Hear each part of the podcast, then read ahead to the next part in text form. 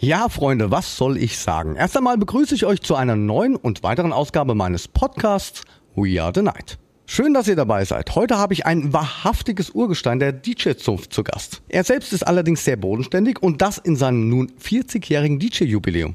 Wahnsinn. Heute begrüße ich den zweifachen Grammy-nominierten, unfassbar sympathischen Timo Maas. Macht euch nun bereit auf ein ganz unterhaltsames Gespräch mit diesem lieben und herzigen Menschen. Ich wünsche euch viel Spaß beim Zuhören. We are the night mit Felix Kröcher. Ein Podcast von Sunshine Life. Gemixt mit Schwepps. Let's Schwepps. Das Original. Schwepps.de.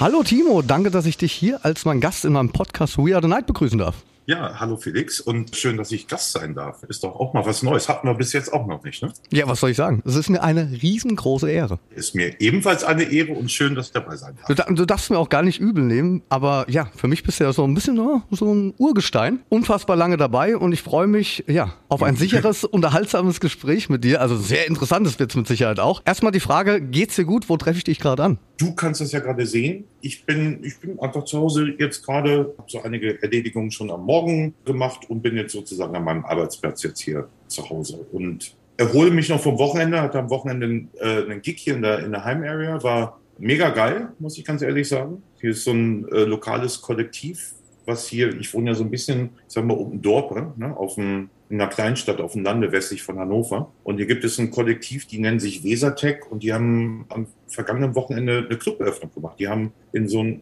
eigentlich, eigentlich eine One-Off-Location am Berg, im Wald und so weiter und so fort, einen Club in so Gebäude reingebaut und das war die erste Veranstaltung am Samstag. Das war halt total geil. War richtig geil. Kennt natürlich viele Leute. Ich bin ja, ist ja so wirklich meine Home Area, zehn Minuten von zu Hause weg. Und ich habe mich sehr darüber gefreut, dass man auch die sogenannten Landeier mit vernünftiger Musik ordentlich abschicken kann. Das hat mir mal wieder sau viel Spaß gemacht am Samstag. Es ist bestimmt auch irgendwie auch ein bisschen schön, auch mal zu Hause zu spielen, oder? Ja, klar. Also ich meine, äh, du weißt das ja selber aus eigener Erfahrung. Das, es macht immer noch einen riesen Unterschied irgendwie, wenn du jetzt nach deiner Show bist, ein bisschen äh, kaputte Banane dann danach, wenn du dann in deinem eigenen Bett pennen kannst und nur zehn Minuten brauchst. Das ist natürlich ist das anders, als wenn du jetzt jedes Wochenende, wie das bei uns in der Regel ja so ist, unterwegs bist. Hotels, Flieger, äh, Züge, den ganzen Quatsch. Also das war dann eigentlich schon ganz geil. Hat nur Vorteile. Mm, Ja, die meisten. Ich meine, ich reise auch nach wie vor gerne. Das Reisen selber finde ich, das, das mache ich sehr routiniert. Ich meine, das ist eigentlich noch das Langweiligste an der ganzen Geschichte. Aber ich reise schon gerne. Ich schaue mir gerne die Welt an. Da lernt man am meisten von. Da kommen wir später auch nochmal drauf zu sprechen. Mhm. Du warst vergangene Woche warst du im Studio. Das heißt, es kommt bald neue Musik von dir. Du hast mir auch schon Remix äh, weitergeleitet oder zwei Mhm. Remixe sogar. Mhm. Vielleicht können wir da erstmal drüber sprechen. Ja, das ist, ich hatte dir letzte Woche, ich hatte dir das, das gerade letzte Woche auch approved worden. Das ist jetzt das allernagelneueste, was jetzt so irgendwie aus der Schmiede kommt. Und das ist ein Remix, Voice of Bass Prod heißt die Band, kennt hier garantiert keiner. Ist eine Heavy Metal Band aus Indonesien, die nur aus Frauen besteht, quasi eine Female Heavy Metal Band. Und hat, obwohl es Frauen sind, hat es auf jeden Fall tierisch Eier, was die machen. Und ich fand das total geil. Und als mir das angeboten wurde jetzt vor ein paar Wochen und dann war es erst noch ein bisschen schwierig mit der Terminierung, aber dann habe ich mich mit dem Partner bei solchen Sachen halt, bei den wir, etwas aufwendigeren Remixen, das mache ich alles mit André Winter, dann habe ich mit André mich dann kurz geschlossen, haben wir das letzte Woche dann gemacht und ja, sind alle begeistert, muss ich sagen. Ist auch eine gute Rakete geworden. Tried and tested, auch am vergangenen Wochenende, war so mit einer besten Tracks am Abend, also da hoffe ich ganz einfach mal, dass das mal wieder so ein paar Leute hören werden in Zukunft. Aber das ist jetzt so das letzte Ding, was ich gemacht hatte. Placebo hatte ich ja auch noch gemacht, auch mit André zusammen. Eine der neuen Placebo-Singles hatten wir geremixt und das ist auch ganz gut angekommen. Ja, und dann diverse Clubgeschichten. Und ich bin auch natürlich, wie immer,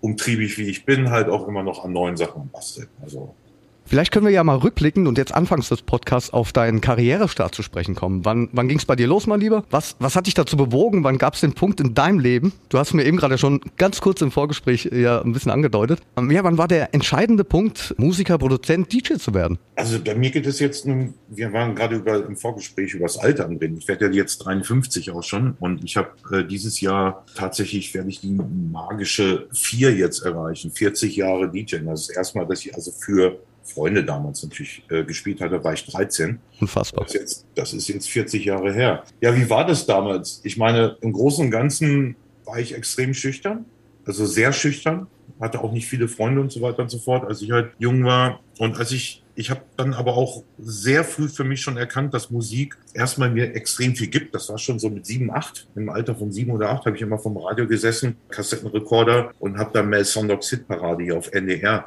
aufgenommen und so weiter und so fort. Also ich fand das damals schon extrem spannend. Und ich habe irgendwann festgestellt, dass mein bester Weg zu kommunizieren, wie gesagt, ich war sehr schüchtern, mich auch nicht sehr großartig viel mit anderen Leuten unterhalten. Aber ich habe irgendwie gemerkt, dass mit der Musik, mit einmal fingen alle an, mit, mit mir zu reden wegen der Musik, über die Musik und so weiter und so fort. So war das bei mir tatsächlich als Kind irgendwann so, dass ich verstanden habe, dass Musik eine Sprache für mich ist, mit der ich kommunizieren kann. Und das ist ehrlich gesagt bis heute so geblieben. Ich kenne das irgendwo. Ja, das ist, das ist, also das ist wirklich, das ist von den Wurzeln her, das ist, ja, es ist das spiegelt sich auch in meinem DJ-Stil wieder. Ich bin jetzt kein typischer, ich sag mal, Techno oder Tech House oder was weiß ich für DJ, sondern ich würde mal sagen, ich bin eher so ein, so ein Storyteller, der Leute versucht, auf eine Reise zu nehmen mit allen möglichen Geschichten, mit allen möglichen Variationen der elektronischen Musik. Also ich versuchte auch eine Geschichte zu erzählen, auch Musik nach wie vor als Sprache zu benutzen. Gut, das spricht ja aber, glaube ich, auch dafür, weil du schon so lange dabei bist. Ja, möglicherweise. Also da ist natürlich ein Ding, da bin ich auch sehr, sehr dankbar drüber, ist halt die Erfahrung. Ich habe ja, ich sage mal, im Großen und Ganzen so ziemlich alles, was man machen kann, habe ich auch gemacht bis jetzt und bin auch nach wie vor noch dabei, noch außergewöhnliche Sachen, gewöhnliche und außergewöhnliche Sachen zu machen. Ja, wie gesagt, über die Erfahrung bin ich natürlich sehr dankbar, weil das hilft mir jedes Wochenende immer mal wieder. Kennst das auch in den neuen Locations und so weiter, so eine Orientierung zu finden, die Leute zu lesen und dann halt auch den passenden Sound zu spielen. Ne? Ja, und wir haben jetzt ja drüber gesprochen, es sind 40 Jahre und in der Zeit hat sich natürlich auch ein bisschen was verändert. Ich meine, du hast das Ganze mit angeschoben, auch so den Techno-Sound, die elektronische Musik. Wir reden ja dann von Mitte der 80er,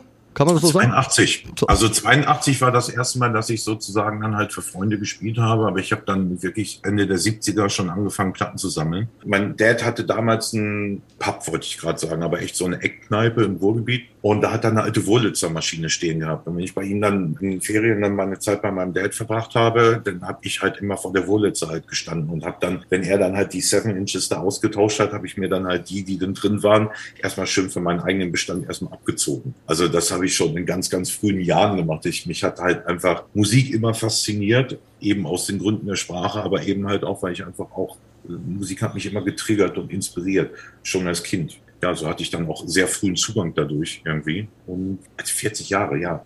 Wir waren ja gar nicht cool. Das muss ja, das muss, das muss man ja auch sagen. Vor 40 Jahren waren DJs ja nicht cool, die waren nervig. Das waren die Typen, die dann immer mit Mikro noch irgendwelche blöden Sprüche reingerissen haben und so weiter und so fort. Und alle haben den DJ eigentlich gehasst und nicht geliebt, wie das so heute so ist. Da warst du eher so ein Störfaktor. Die Leute haben das gar nicht so bewusst mitgenommen und ernst genommen, dass das halt auch ein, ein, ein Beruf, eine, eine Kunst auch ist, so etwas zu machen, also so etwas halt auch gut zu machen. Reisende DJs gab es auch nicht. Dieses Ganze, was wir, was ja für uns normal unser Beruf, unser Leben ist, das gab es damals gar nicht. Es gab halt Diskotheken, auch keine elektronischen Clubs in den 80ern, weil das gab es einfach noch nicht. Und dann warst du da entweder hast, warst du Resident DJ oder eben halt nicht. Also war das auch nicht, dass du zwei Stunden gespielt hast, sondern ich habe in den 80ern schon immer so Freitag von neun bis vier und Samstag von neun bis fünf in irgendwelchen Großdiskos dann gespielt. Ne? Und alles, also von 60er Jahre Party bis damals die ersten, Ende der 80er, die ersten ich sag mal, Rave-Geschichten so irgendwie aufkamen aus den, so die ganz frühe Szene in England und so weiter, die ganz, ganz frühe Szene, die aus Amerika auch überschwappte und so weiter und so fort. Also ich bin öfter mal aus dem Club rausgeworfen worden, weil ich zu abgefahrene Musik gespielt habe. Ehrlich? Ich Leute stolz drauf. Ehrlich? Ja, doch, da kann man stolz drauf sein. Ja, auf jeden Fall. Das ist mir nicht nur einmal passiert. War, ey, du sollst REM spielen und Erasure. Ich sage, habe ich keinen Bock drauf auf die Scheiße. Ich will das spielen jetzt hier. Pump up the volume. Äh, diese komische Musik da. Ja, herrliche Zeiten waren das auf jeden Fall.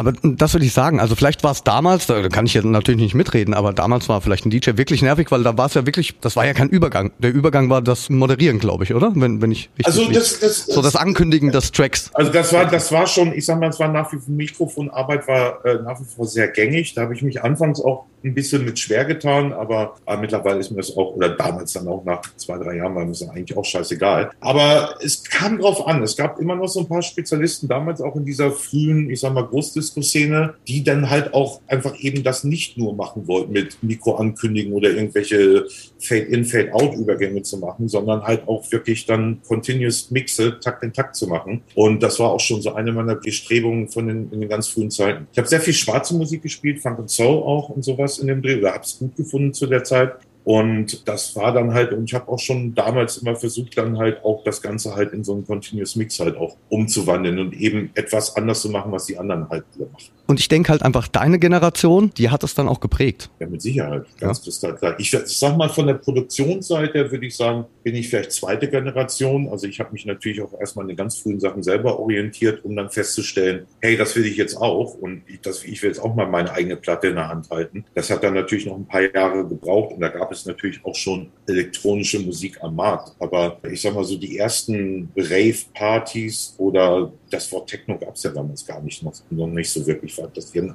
wir nannten es Rave-Musik halt. Ne? Und die habe ich ja schon so 89, 90 rum. Das war dann schon, das war so die, da waren so die ganz frühen Zeiten, wo wir alle dachten, naja, das ist jetzt so ein Trend. Ja, und nächstes Jahr gibt es das dann nicht mehr. Ja, von wegen. Da habe ich noch im Sandkasten gespielt. Ja, äh, ich nicht.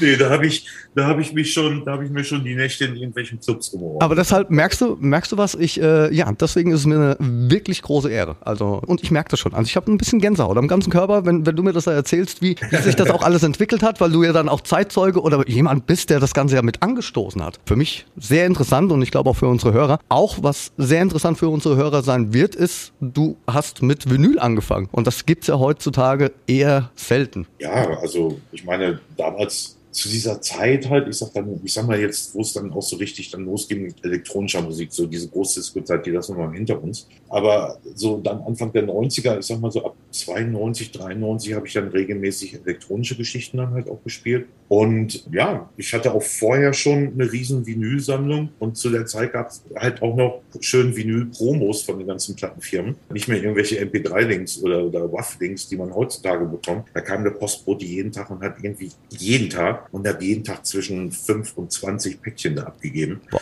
Und das, es war halt, war, jeden Tag war Weihnachten. Total, eigentlich, die, das war an der Zeit auch eine der geilsten Sachen. Du hast halt wirklich jede Menge, der, der Promo hat damals halt einfach über Vinyl stattgefunden. Und dann war es dann teilweise in der Woche, in guten Wochen 50, 60, 70 Platten bekommen. Ne? Und das war dann natürlich, das war schon eine geile Zeit. Und äh, damals durften wir auch noch Platten einkaufen gehen für die Clubs. Die Clubs hatten ihre eigene Plattensammlung dadurch war ich halt auch wirklich jede Woche ein, zwei Mal in Plattenläden.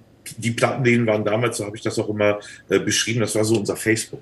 Also du musstest schon deine Nase zeigen in den Plattenläden, um die geilen Vinyle zu bekommen, um irgendwie dann auch irgendwann halt auch mal Jobs zu bekommen als DJ und so weiter und so fort. Das war so der Dreh- und Angelpunkt. Ich glaube, ich habe meine Plattensammlung irgendwann mal bis auf meiner eigenen, du siehst die jetzt gerade im Hintergrund, äh, bis auf mein eigenes Archiv, habe ich alle verkauft. Das waren so 35.000 ungefähr. Nur?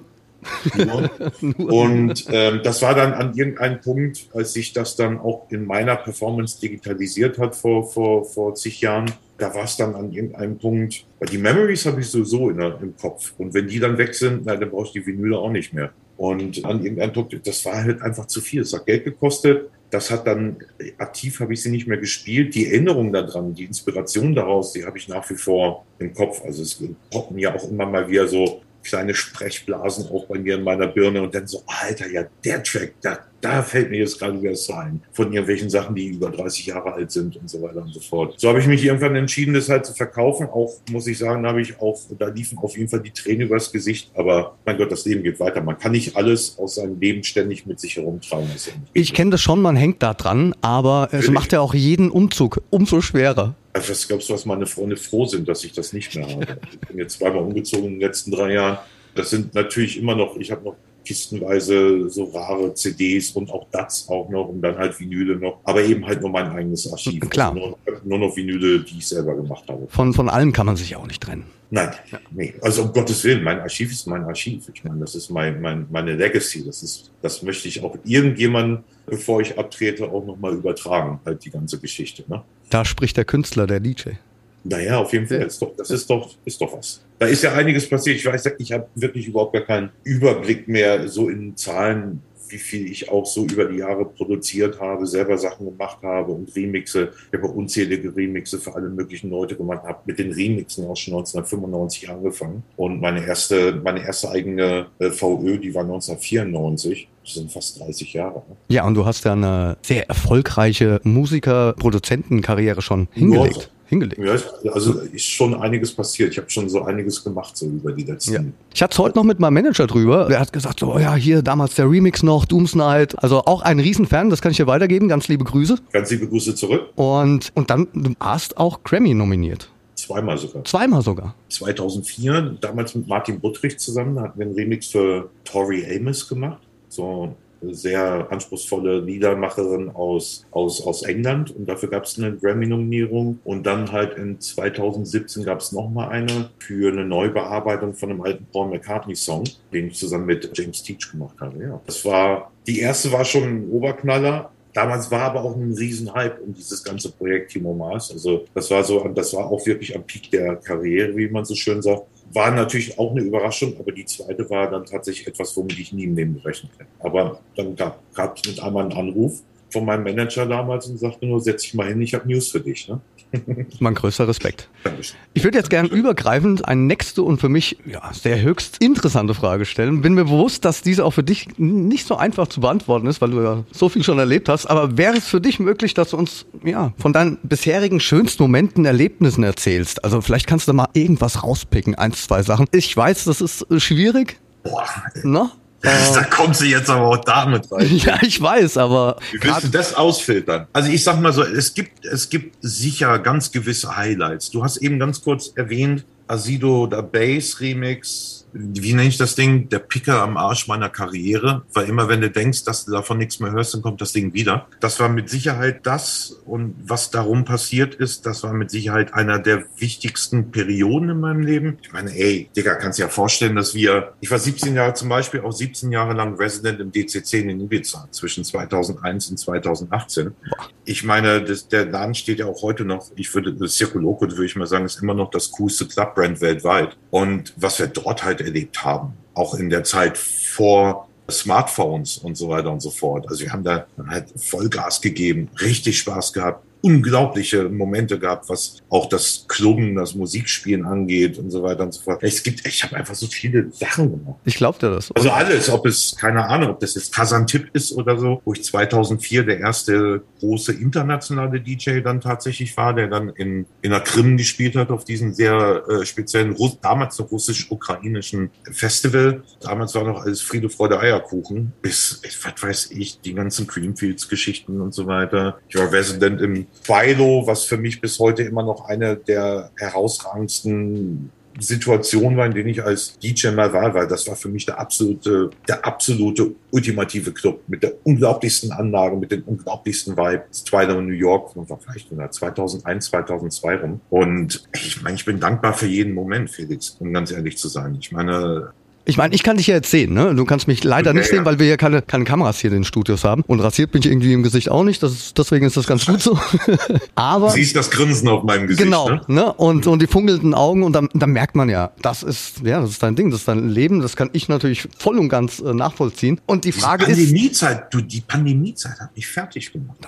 Ganz ehrlich, das ist, ich habe ich hatte dann eine, eine, Pause von anderthalb Jahren, wo ich nicht gespielt habe. Und ich habe hier, ich habe Momente gehabt, wie gesagt, das ist eine Sprache für mich. Und wenn ich mich nicht irgendwie kommunizieren kann, dann fehlt mir natürlich auch was im Leben. Und ich habe hier natürlich dann mal ab und zu mal so Videos geschaut, so alte Aufnahmen von irgendwelchen Clubs oder Konzerten. Und das war mehr als einmal, dass ich hier in Tränen aufgelöst vorm Bildschirm halt saß und dachte mir so, scheiße, mir fehlt das. Ich, ich brauche das. Das ist halt, das ist ein, das ist ein Teil von, von mir. Ich bin so verwachsen mit mit dem, was ich, ich liebe Musik spielen, ich liebe auch Musik. Ich bin da so dermaßen verwachsen über diese ganzen langen Jahre mit der ganzen Geschichte. Wenn es dann mal irgendwann nicht da ist, dann merkt man erstmal, wie sehr und wie intensiv diese Liebe halt auch ist. Ne? Und das war nicht immer einfach, muss ich ganz ehrlich sagen. Ich bin jetzt froh, dass wieder Bewegung reinkommt in das Geschäft. Aber die Realität ist ja auch, dass man muss sich da jetzt auch erstmal wieder rein, reinarbeiten. Auch genauso, auch, du kannst ja jetzt auch in meiner Rolle jetzt, ich kann nicht jetzt jedem jungen Raver irgendwie erstmal so ein Booklet in die Hand drücken und sagen, hier, guck mal, Digga, was ich alles gemacht habe. Für ganz viele, ich habe das am Wochenende jetzt auch wieder, ist es halt so, sag mal, wie heißt denn du überhaupt? Jetzt am Wochenende, Ach. wie heißt du überhaupt? Ich sag so,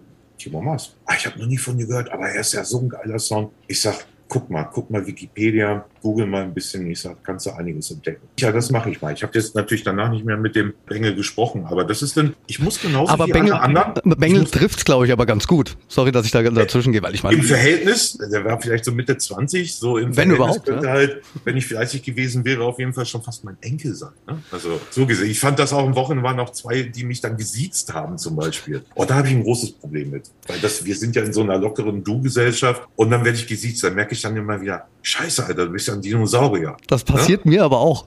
Dir schon, ja, überleg mal. Passiert mir auch. Obwohl ich glaube, du hast mehr graue Haare als ich, oder? ja, dadurch, dass ich jetzt auch einen Vollbart trage, ne, Ja, so ist das dann. So ist es. Was soll man machen? Die, die, Gene. Das ist einfach so. Ja, so ist es. Äh, Das ist ein richtig schönes Gespräch. Ich wusste, dass das so sich entfaltet und sich so ent, äh, ja, entwickelt. Du hast mir vorher ja noch geschrieben, ach, ich bin ein bisschen nervös und ich habe dir bloß gesagt, ach Digga, wir, wir sagen uns das schon einen weg. Ich bin immer noch nervös. Ich bin wirklich aufgeregt. Ich bin richtig Warum aufgeregt. denn? Ach. Naja, also ich meine, wir, wir, haben doch nur, wir haben doch nur ein lockeres Gespräch unter Kollegen. für mich bist du eine Legende. Sehr schön. Na, Das also- freut mich sehr, das zu hören. Das ist mir immer so ein bisschen unangenehm, wenn ich das höre. Aber äh, Ich, ja, ich sag's einfach mal so. halt auch schon echt lange. Und eine, ein, vielleicht, wir haben noch mal, ich komme noch gerade auf die schönen Momente zurück. Vielleicht Gerne. so schöne Momente, die ich auch heute, also in, in, jetzt in, in der heutigen Zeit auch immer wieder habe, ist, du hast mir jetzt gerade gesagt, du, du bist eine Legende oder ich habe wegen dir habe ich das und das gemacht. Das höre ich in letzter Zeit halt immer öfter auch von Kollegen halt, irgendwelche jungen Resident DJs, aber auch sehr erfolgreiche mittlerweile. DJs, DJs, die halt auch schon länger dabei sind, aber jünger sind als ich, die mir dann auch mal ab und zu mal stecken. Man, das, die und der und der Track, der hat mich auf jeden Fall auf Techno gebracht oder der hat mich einfach eingeführt in die Musik und Definitiv ist es so.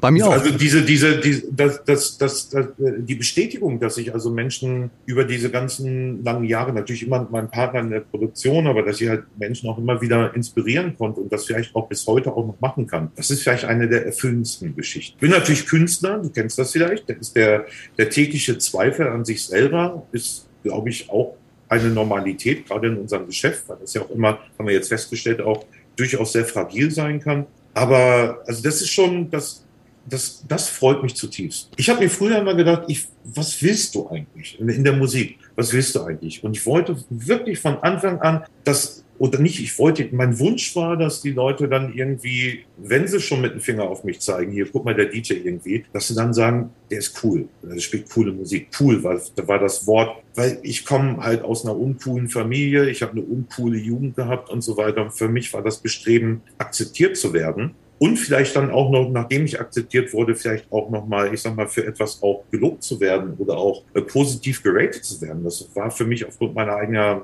meiner eigenen, meines eigenes Leben, Lebenslaufes her eine super wichtige Geschichte. Und das ist auch bis heute ist eine ganz wichtige Geschichte. Wobei ich auch ehrlich gesagt, ich glaube nicht, dass du irgendwie großartig was finden kannst von mir, außer vielleicht meine ersten zwei Tracks oder so, die ich in den 90ern gemacht habe, die was irgendwie cheesy ist oder sowas oder was irgendwie uncool ist. Das war immer das ganz wichtige Wort. Das war immer das Leitwort für alles, was ich versucht habe zu machen. Aber würdest du sagen, dass nach so einem langen Zeitraum in deiner ganzen Karriere, ist das das, was dich auch motiviert? Motivieren tut mich, ja, dieses Cool-Ding war in den jungen Jahren. Ne? Also, dass man dann versucht hatte, irgendwie akzeptiert zu werden. Ich bin halt als Kind nie akzeptiert worden. Die haben mit dem Finger auf mich gezeigt, kam halt aus einer Assi-Familie und war dann, wie gesagt, eher extrem schüchtern, haben sie alle früher ihre Witze drüber gemacht. Das sind die, die heute in erster Reihe bei dem Heimgeeks noch stehen. Ja, sehen aussehen wie 70 mittlerweile und nicht wie 50. ja, und so, hey, ich kenne dich doch von der Schule her und so weiter. Ne? Ich würde sagen, diese, diese ganze, wenn das Gefühl, vielleicht sogar Generationen von Musikliebhabern nach wie vor, und wenn es nur in meinem kleinen Mikrokosmos ist, zu inspirieren. Ich glaube, das ist doch vielleicht das Erfüllendste bei der ganzen Geschichte. Und mein, das ist halt auch möglicherweise auch mein Drive. Ich bin nach wie vor extrem, wie soll ich sagen, also immer extrem experimentell, will immer wieder mal irgendwelche Grenzen herausfinden, habe große Schwierigkeiten, mich soundmäßig festzulegen. Eben weil Musik, elektronische Musik ist ja eben halt nicht nur, ich sag als Beispiel jetzt Tech House oder Industrial Techno oder dies oder das. Das elektronische Musik ist ein ganz großes, weites Feld und hat ganz viele außergewöhnliche Sachen, die man halt auch dann in so einem DJ-Set zum Beispiel wiedergeben kann, spielen kann. Das, ich möchte mich einfach um das habe ich auch nie gemacht. Hier ist das auch das große Problem in meiner Karriere, dass ich nie riesen, riesengroß geworden bin, weil ich einfach keinen Bock hatte, meine, meine Rezepte, die funktioniert haben, auch zu wiederholen. Zwei, drei Cover von Asilo machen können. Ich meine, damals mit Martin, wir hatten einfach ähnliche Ideen, die halt auch Riesenbomben Lumpen waren, aber haben uns, da, da kamen dann wir cool auf, haben uns dann im Studio angeguckt und sagten uns dann bloß so,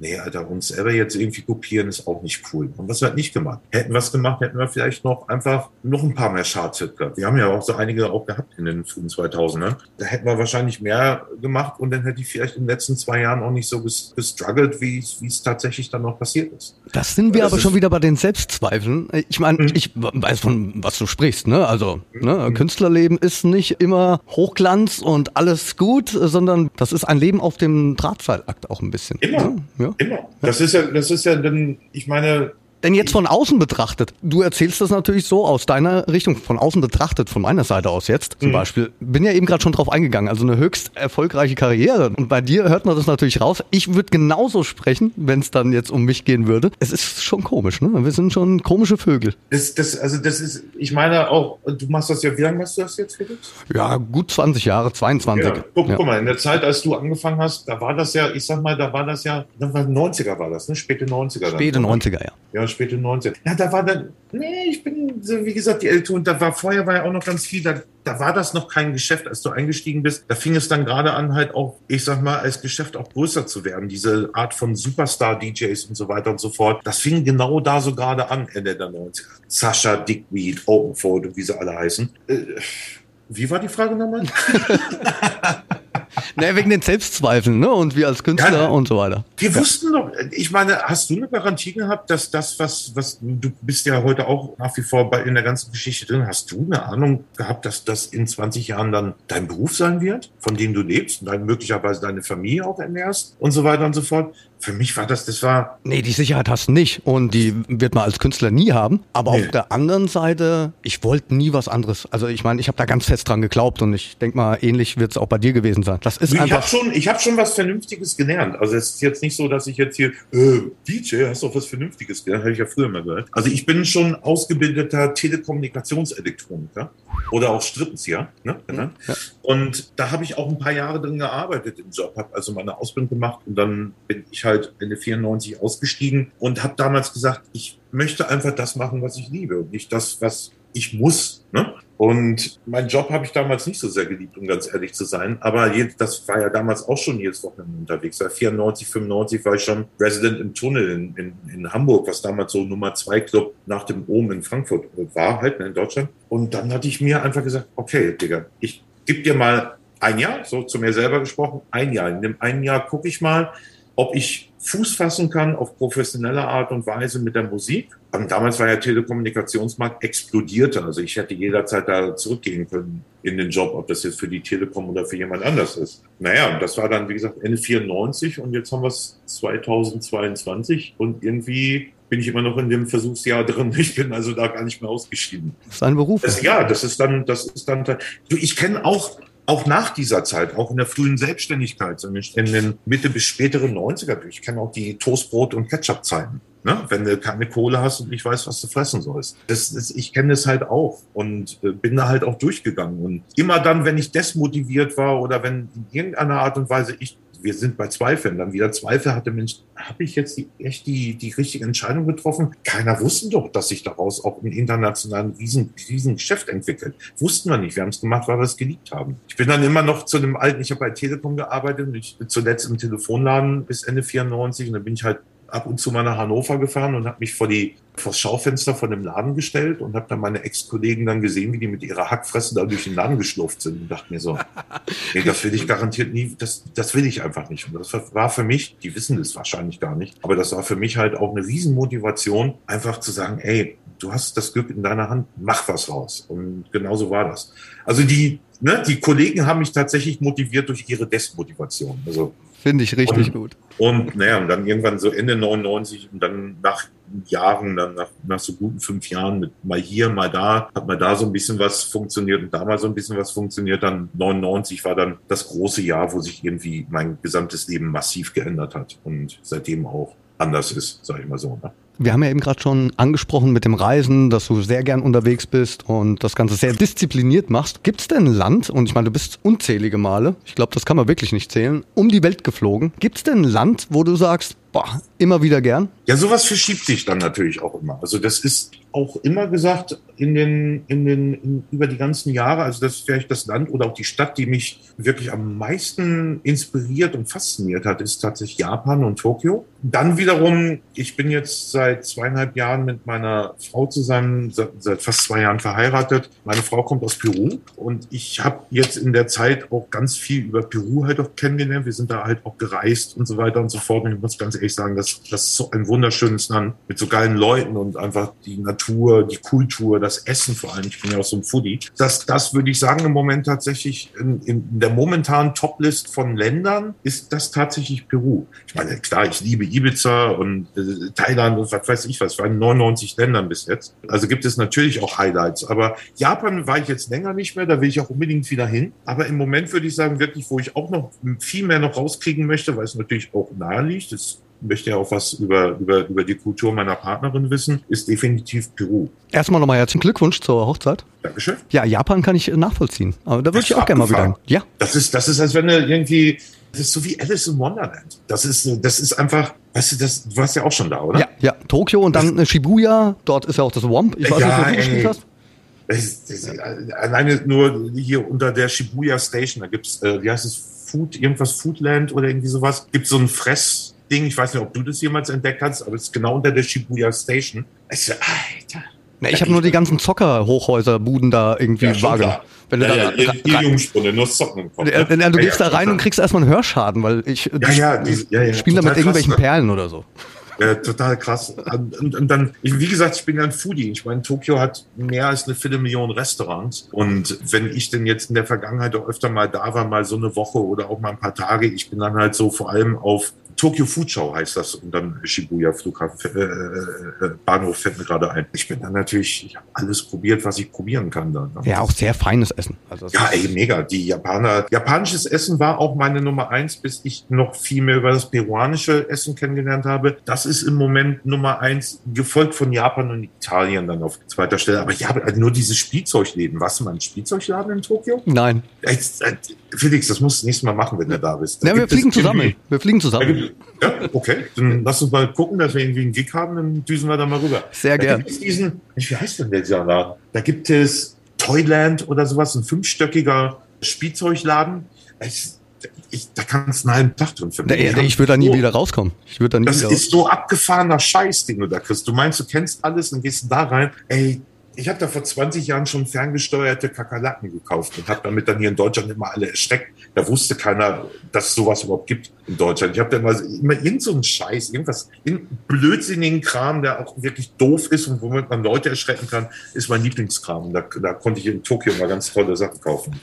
Also die gemeinsame Reise nach Japan, die ist auf jeden Fall schon mal safe. Das ist eine verdammt gute Idee. Das ist dann noch mal im Nachgespräch, dann drüber sprechen. Machen wir auf jeden Fall. Jetzt haben wir ja auch ganz viel über die Vergangenheit gesprochen. Lass uns mal über die Zukunft sprechen. Was steht ja. bei dir an? An was arbeitest du? Was gibt's für Pläne? Also, ich meine, ich bin jetzt natürlich im Moment, ich glaube, das ist wie bei uns allen halt auch so jetzt äh, wieder dabei, Stabilität in den Booking-Kalender reinzubekommen. Das ist halt auch auf jeden Fall, das, da wollte ich von, das wollte ich von außen. Das ist für mich genau so viel Arbeit, wie es auch eine, für einen jungen Kollegen viel Arbeit ist, sichtbar zu sein und, und, und, und, und zu liefern, halt, äh, Produktion zu liefern, auch wieder das, wie ich sage, viele Leute kennen mich ja gar nicht mehr von den Jüngeren. Und das ist halt tägliche Arbeit Streams machen, Podcasts machen, äh, Remix-Geschichten machen. Ich habe da noch so zwei Sachen, kann ich kein Name-Dropping machen, aber das sind auf jeden Fall so eher, ich sag mal, ungewöhnliche Sachen, an denen ich wieder arbeite. Ich arbeite mit dem Markt Deutsche, du kennst ihn vielleicht unter Tupo, der hat, der macht das Tupo auch mit dem Markus Schmal zusammen. Ja, natürlich. Und mit dem, mit dem Marc arbeite ich seit ach, bestimmt sieben oder acht Jahren. Da machen fast alle Clubsachen, die ich mache, mache ich mit dem Marc. Der wohnt auch nur zehn Minuten von hier entfernt.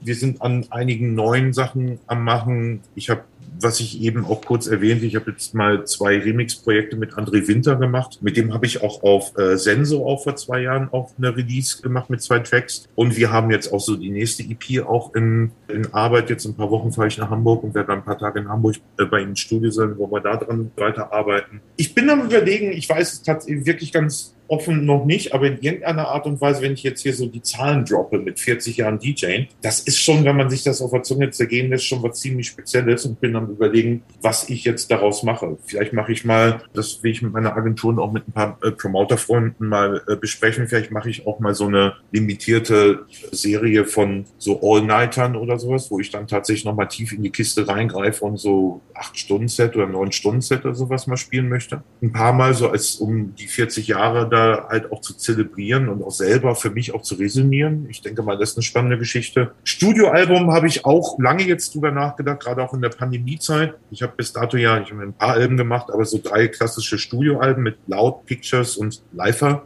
da war ich halt auch am Überlegen. Problematik ist bloß, der Markt hat sich halt auch, da kam ja vorhin schon mal drauf, der Markt hat sich halt auch verändert. Und vor allem auch die Gehörgewohnheiten von den normalen Musikhörer haben sich halt auch verändert. Die Leute streamen heutzutage. Ich hatte vorhin meine Frau gefragt, so, hast du denn das neue, die ist halt äh, Latina, Ragaton und so. Und dann ist, hast du schon das neue Daddy Yankee Album äh, gekauft? Geh mich an. Sagte, wie gekauft? Das streame ich. Ja.